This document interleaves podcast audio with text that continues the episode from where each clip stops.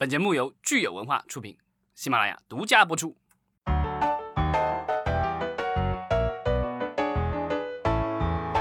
欢迎大家收听新一期的影视观察，我是老张，我是九千。对，这个九姑娘又回归了啊！这个实习季周暂时有事情，然后所以呢缺席一周。那九姑娘回来的话啊，我而且我们的热心的老听众可能就知道了，我们要开始那个聊综艺了。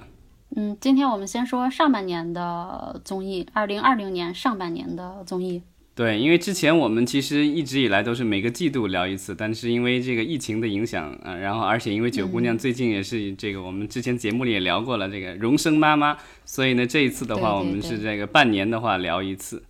呃，总结了一下上半年的综艺，我觉得可以用六个字来形容，就是秀芬说我好累。就为什么要这么说呢？因为上半年有太多的选秀综艺了。像几个大厂，比如说呃腾讯的创造营、爱奇艺的呃青你，然后优酷的少年之名，包括芒果的现在在播的呃姐姐和之前在播的乐队，都是选秀类型的综艺。乐队的属性还要弱一点，像现在的姐姐就啊也是需要网友去投票去把姐姐们救活。对这些投票是需要谁去投呢？就是需要我们的选秀的粉丝，也就是我们的这个秀粉来去投。所以说，经呃这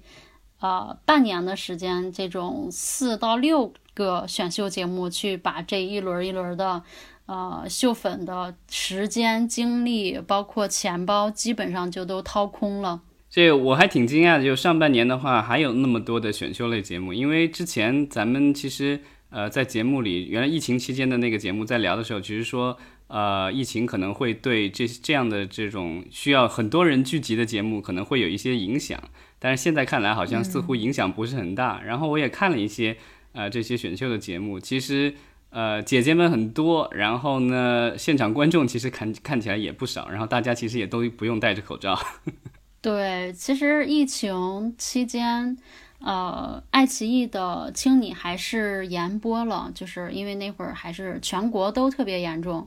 呃，不过有一点特殊的就是，像《青你》和《创造营》他们是集中录制的，就是我把人都拉到一个地方，然后集中隔离之后，那我再去录制，其实它的安全性是可控的。其实现在国内国外好像有一些节目的复工也是类似这样，就是把所有的人都这个。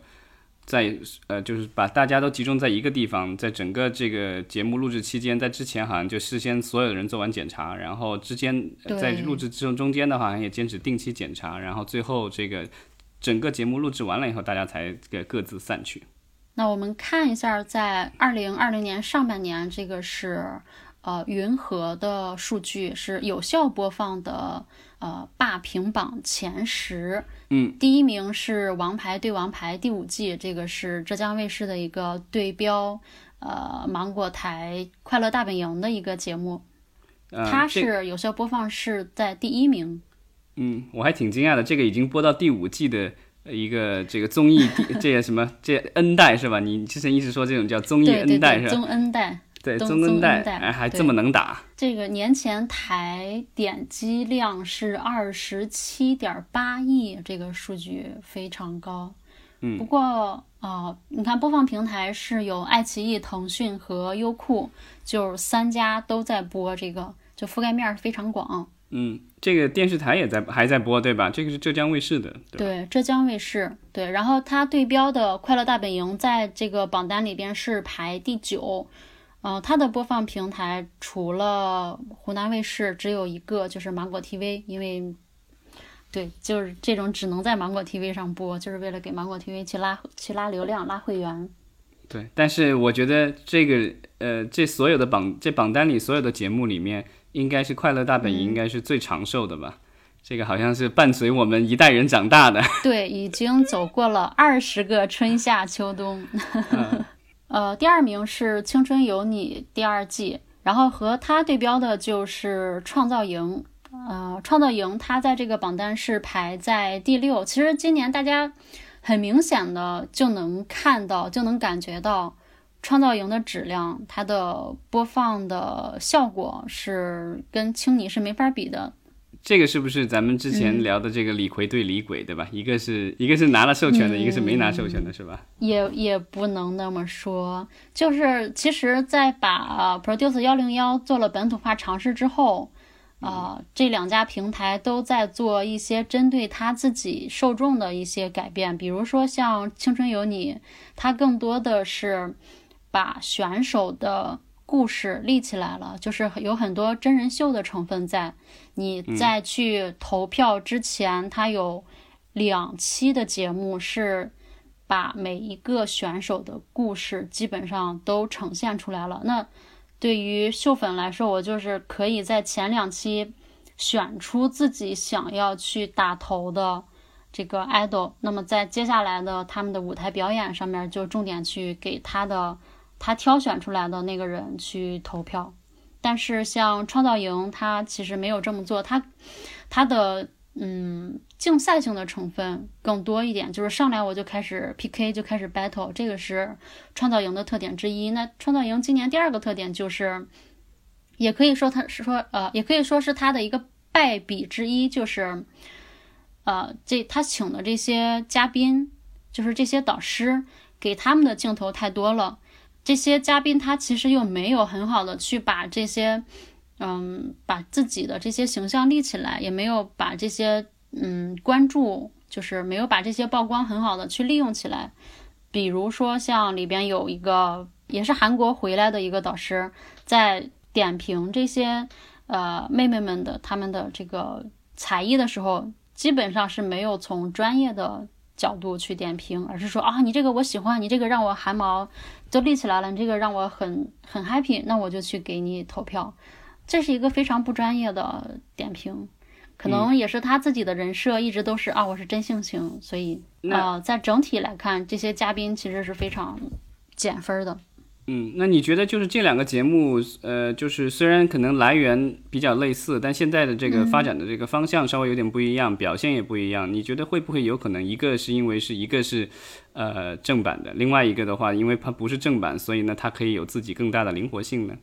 嗯，我我不这么认为，因为国内对于版权的重视并没有我们想象中那么高，这个是一个。第二个，国内这几大平台他们。对于节目的需求是不一样的。就总的来说，视频平台对节目的需求，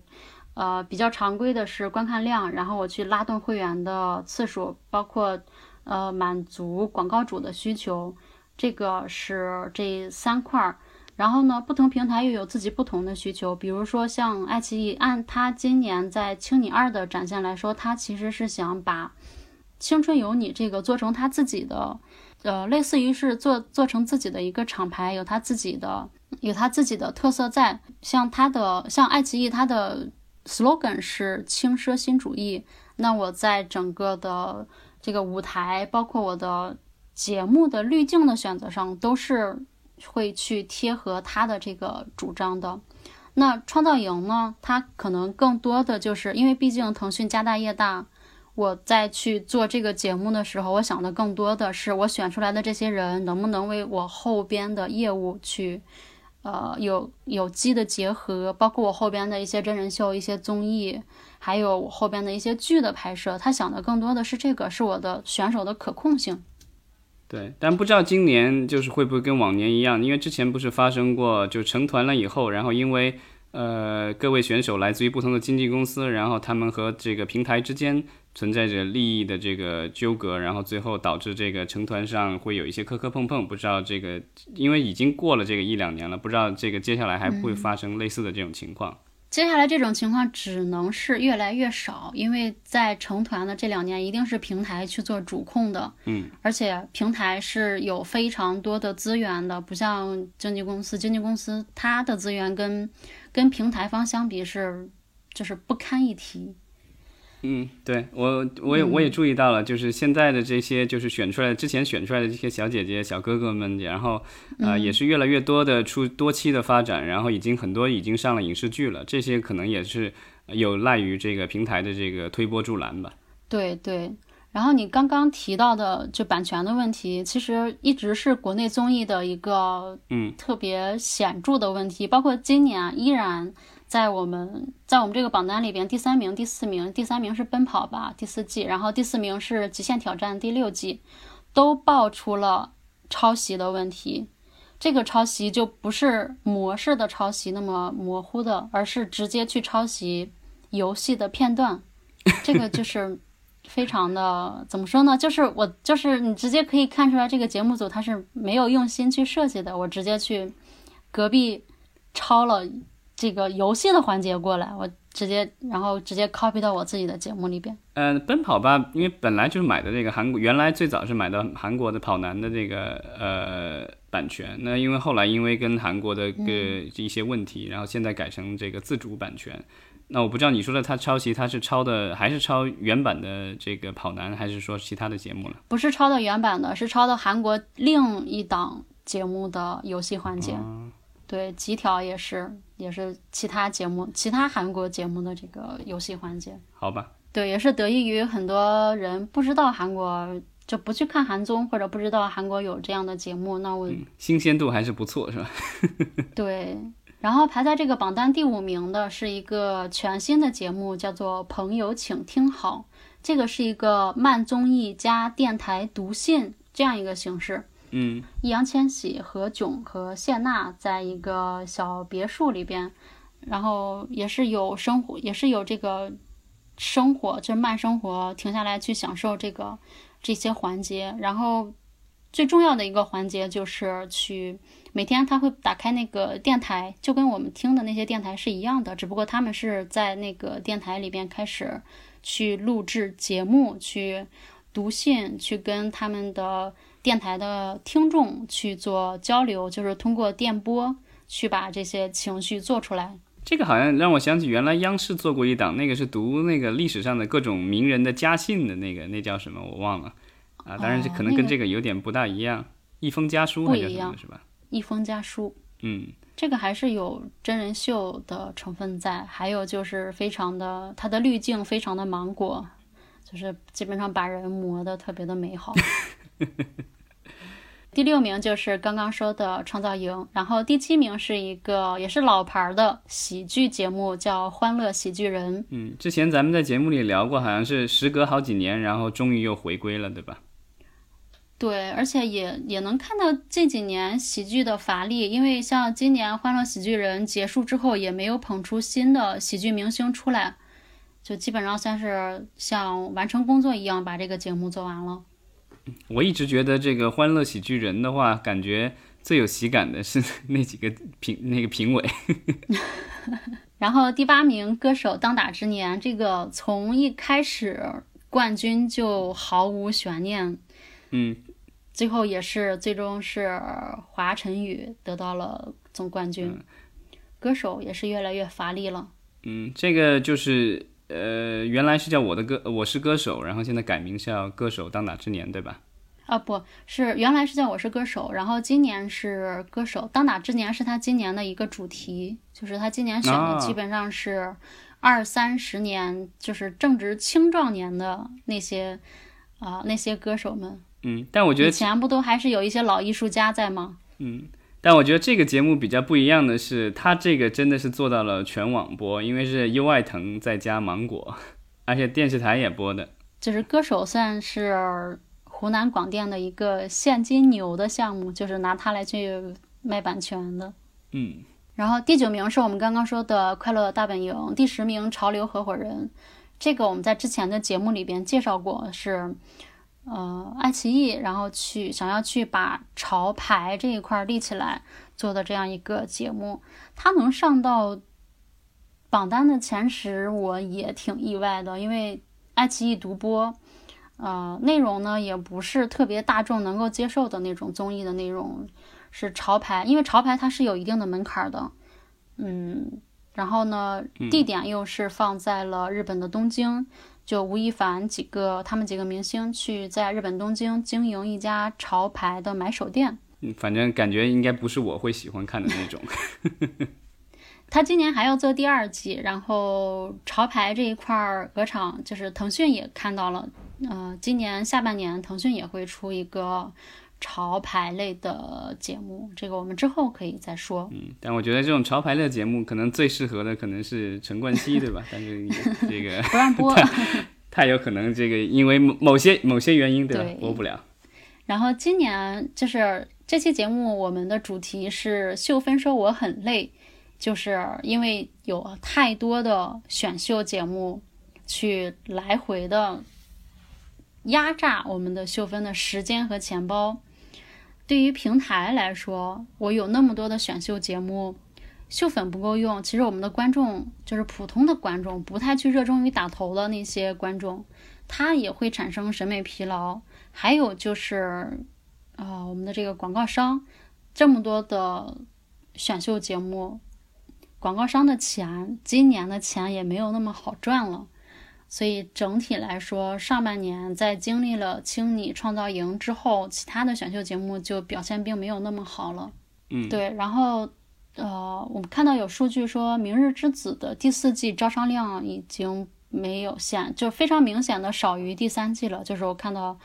啊、也能够说明广告商在这一块儿也是在持观望态度了。嗯，但我觉得好像今年，呃，不管是哪个平台，在广告这个收入上，好像都有一定程度的下滑。这个可能也跟今年的这个经济的大形势也比较相关。对对对，广告收入减少，那导致的另一个问题就是平台们开始推出了超前点映和比 VIP 更 VIP 的会员体系。呃，现在综艺也有这种 V I 这个什么叫做超级 VIP 的这种内内容嘛？因为我知道有一些是会员可能可以看的一些加长版或者会员专属的这个花絮或什么的，但是好像我还没注意到说有可以这个所谓的超前或什么的。综艺现在还没有超前，综艺现在只是就还只是 VIP 点播这些。嗯，咱们聊了那么多这个选秀节目，其实最近呃，咱们也有一些这个新闻出来，尤其是呃七月七月份的时候，然后网信办发了一个通知啊，名字特别长，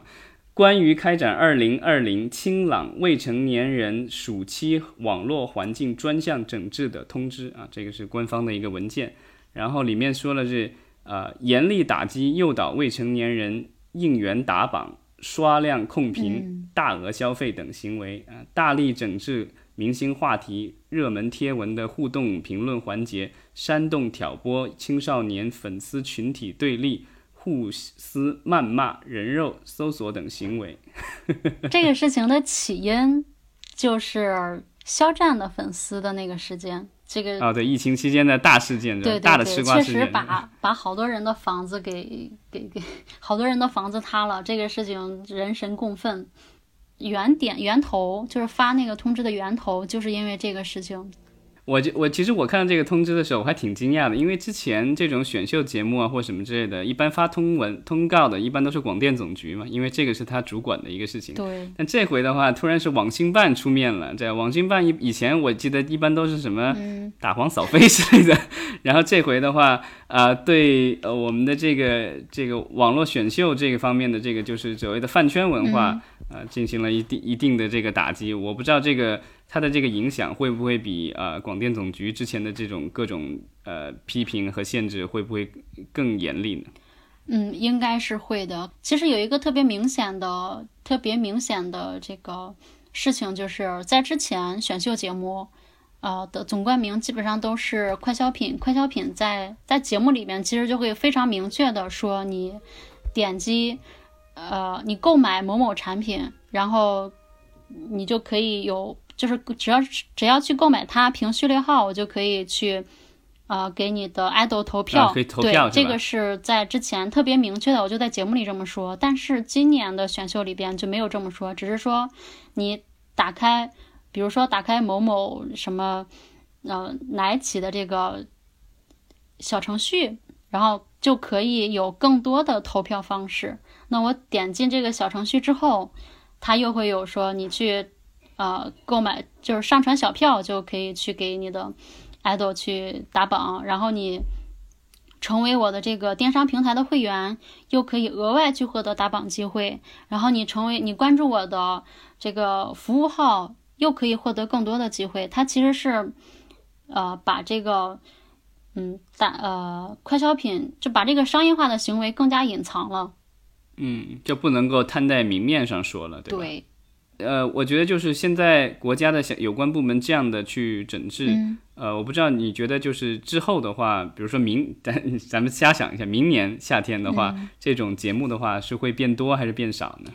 呃，各个平台还是会继续去做他已经已经做过的这些节目，只不过就是，第一，我在内容上会更加的正能量，可能我我在演出的时候会请，比如说偏远地区的什么合唱团、儿童合唱团过来，然后呢，在这个打榜的环节会做得更加隐蔽。甚至于包括我可能会加入一些红色或者正能量的打榜环节，但是做还是会做，这个是一定的。而且 这我想起来当年那个呃快那个当年那个就是超级女声有有有一季是不是好像就是大家全部都是高唱红色歌曲？是的，有有有那一期，但是就是选秀是特别赚钱的，呃，选秀的收益它不光是我可以去给平台带来，嗯，带来日活，然后带来会员，我还可以帮助赞助商可以真金白银的，而且非常快速的把节目的流量转化为销量。对，所以这个是一个几方共赢的事情。唯一输的可能就是，也不能说输吧，可能唯一输的就是秀粉的钱包。对，就是这样。嗯好，对，接下来就说一说我们喜剧类的综艺吧，就是搞笑的节目。搞笑的节目除了《王牌对王牌》是一个呃季播的，然后有新出的两档，一个是《笑起来真好看》，这个是湖南卫视做的，嗯，也是有一点明星，就是有一点跨界，就是呃明星过来去演喜剧这样一个形式。这个跟那个歌有任何的关系吗？没有任何关系，就是借用了那个歌儿。对然后像认真的嘎嘎们，这个嘎嘎们，它其实是音译的，是 geek man，就是有梗的，就是有综艺梗的这些人，他其实是在帮助综艺节目去选能够造梗的综艺咖。可能综艺咖在我们看来是一个，尤其是在内地娱乐来看，是一个不是褒义的词，但是确实综艺是综艺节目是需要专门的综艺咖来的，而不是说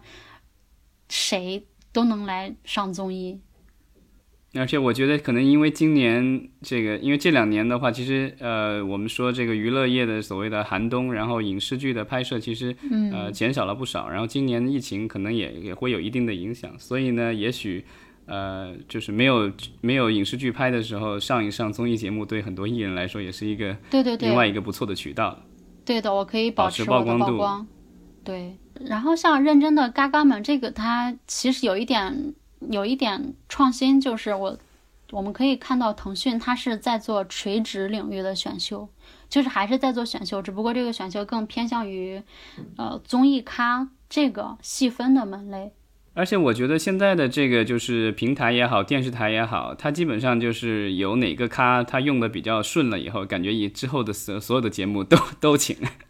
对，这样价格也比较好谈。对，循环利用。然后像竞技类的，就是我们之前刚刚聊的跑男和极限挑战这个节目，今年的节目其实两个两档节目都没有做太大的创新，嗯，但是都是因为抄袭韩综上过热搜。看来这个就是国产综艺抄袭的这个原罪，感觉一时半会儿还脱不掉。怎么讲呢？你觉得他是罪，但是他并没有这么认为，而且他也不会因为抄袭获得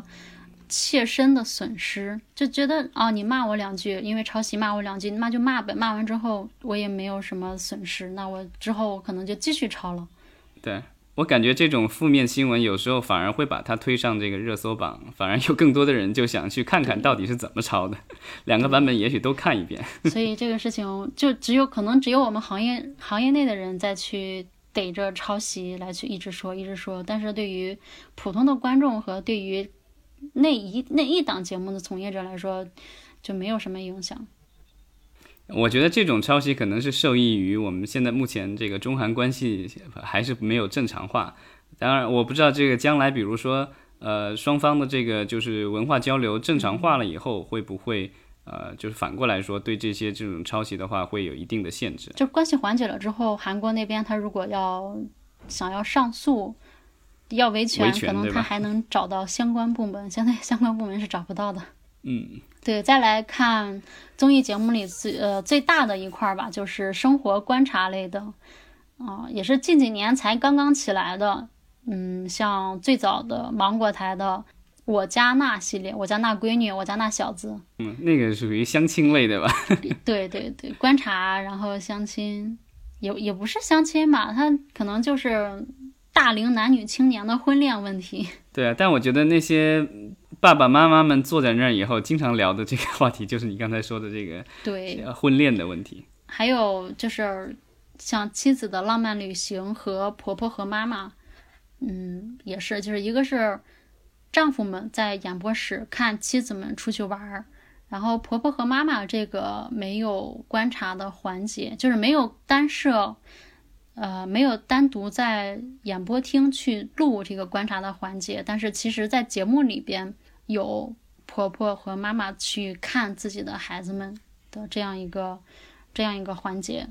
这个我不知道这个。他会不会将？因为那个就我家那闺女也有我，还有那我家那小子，对吧？那我不知道婆婆和妈妈这个衍生片是不是就是什么岳父 和女婿了？哎，呃，下半年真的有丈母娘来了这种节目？反正肯定，我觉得这个很容易做衍生嘛，因为家庭关系你就是那些人，然后排列组合一下，对吧？有有有很多种各种组合，然后不同的组合肯定都有不同的化学反应了。对的，而且这种节目它既有真人秀的成分，然后又有演播室讨论的环节，所以它在嗯内容植入会特别的好。就是说，这种节目是非常受广告主喜欢的。对于一些柴米油盐类的广告主是特别喜欢的，因为这种柴柴米油盐的品牌，我总不能去选秀里边我去植入，这个就特别怪。那如果在这种生活观察里边，我其实就可以非常自然的。在比如说，在主人公去做饭，或者说在瘫在沙发上，我直接就有产品的露出。那基于这个原因，各个平台像腾讯也做了他自己的这种生活观察类节目，叫《让生活好看》；爱奇艺的《我要这样生活》，优酷的《看我的生活》，基本上都是这个路数。嗯，我觉得他们起名字的时候简直就是太懒了，就是因为这自己是生活观察类，所以“生活”这俩字一定要放在里面。对，那这样就可以就说到我们另一个节目里带“生活”两个字儿的。呃，节目就是《向往的生活》。今年《向往的生活》你看了吗？对，是稍微看过一点。我现在主要的，就说实话，所有的这些综艺节目，我很少去完整的看，基本上的话都是看点花絮。然后，尤其现在最近疫情期间，我这个刷上了抖音以后，我发现这个所有我对综艺节目所有的了解，几乎都是从这个抖音的，就是有一些是官方的放出来的这个花絮视频，有一些是这个粉丝自己上传的。对，现在。能够长时间在客户端，就是在视频平台的客户端看综艺是越来越少了。基本上，因为大家时间也有限，基本上看个几十秒、一两分钟的一个片段。但是今年《向往的生活》开播和收官都特别的 没有多少，没没有多少水花，包括它的豆瓣评分也不是特别高，然后，呃，收视率也不是特别高。就是大家对于这种慢综艺好像不是特别的吃这一套了。但我觉得这种慢综艺有一个好处，就是你在背景里放，真的是不会觉得你错过什么。就是反正基本上你看过了去，他就在干什么；看过去在干什么。你你转头干点其他什么事情，再回来他还在干其他事情，其实无所谓，因为这个东西没有任何的禁忌，对吧？没有前因后果，反正你就看着而已。但是我觉得，就是慢综艺不被大家喜欢，可能比较深的原因就是大家社会压力又越来越大了。大家就是这种慢综艺已经不足以能够去抚慰我的这个每一天的焦虑了。我可能还是更需要去。去像社畜一样奋斗，而不是说瘫在沙发上看一看向往的生活就能过上我自己向往的生活了。嗯，这个也许将来这种生活观察类大家觉得没有意思呢，可能以后就是工作观察类，对吧？就是看一个社畜如何一天到晚在工作岗位上，类似于那个那个，还真有 B 站出了出了这样的节目。是吧？我觉得可以想象的，就是其实类似于那个，就是那个美剧那个呃办公室是吧？The Office 那个其实里面，它就做成伪纪录片，其实那个你把它想象成纪录片也行，就是就是一群办公室里的人，一群在一群人在工作。对，所以这种其实综艺节目跟时尚潮流也有一点类似，就是它是在不断的循环中的，三十年河东，三十年河西。就是现在电商直播特别火，那接下来也会有很多这种直播经营，包括 MCN 这种竞技的节目。那上半年的这个节目咱们聊的差不多了，呃，因为下一期我们预告一下，就是下期我们客户会聊这个下半年还有哪些这个综艺节目可以看。嗯，上半年选秀。就还挺多的，然后包括一些生活观察类的，因为春天、夏天就是大家处于一个思绪比较活跃的状态。那其实到了下半年，就是大家还是要回到这个，因为春种秋收嘛，秋天是收获的季节。第一就是还是会有很多选秀，包括很多音乐类的节目会上，还有就是。因为现在呃，直播电商这个特别火，就包括直播卖货呀，很多主播啊，呃，再去 PK 谁的带货量最多这样的新闻出来，那我们的电视台包括视频平台也一直在紧跟时代的脚步，就下半年也会有这种呃主播带货 PK，然后包括 MCN 的 MCN 呃竞技这样的节目出来。之前大家一直习惯于在手机上面去看直播，那接下来下半年大家就可能在，呃电视台或者是在视频平台看到，呃主播直播这样的节目。那咱们就下一期吧，下一期咱们聊一聊啊下半年有哪些综艺节目值得大家关注的。嗯，好嘞。对，然后大家也欢迎大家这个踊跃留言，然后聊一聊自己上半年看过哪些综艺，然后印象比较深刻。然后如果有吐槽的，也欢迎吐槽，欢迎吐槽，谢谢大家，嗯，拜拜。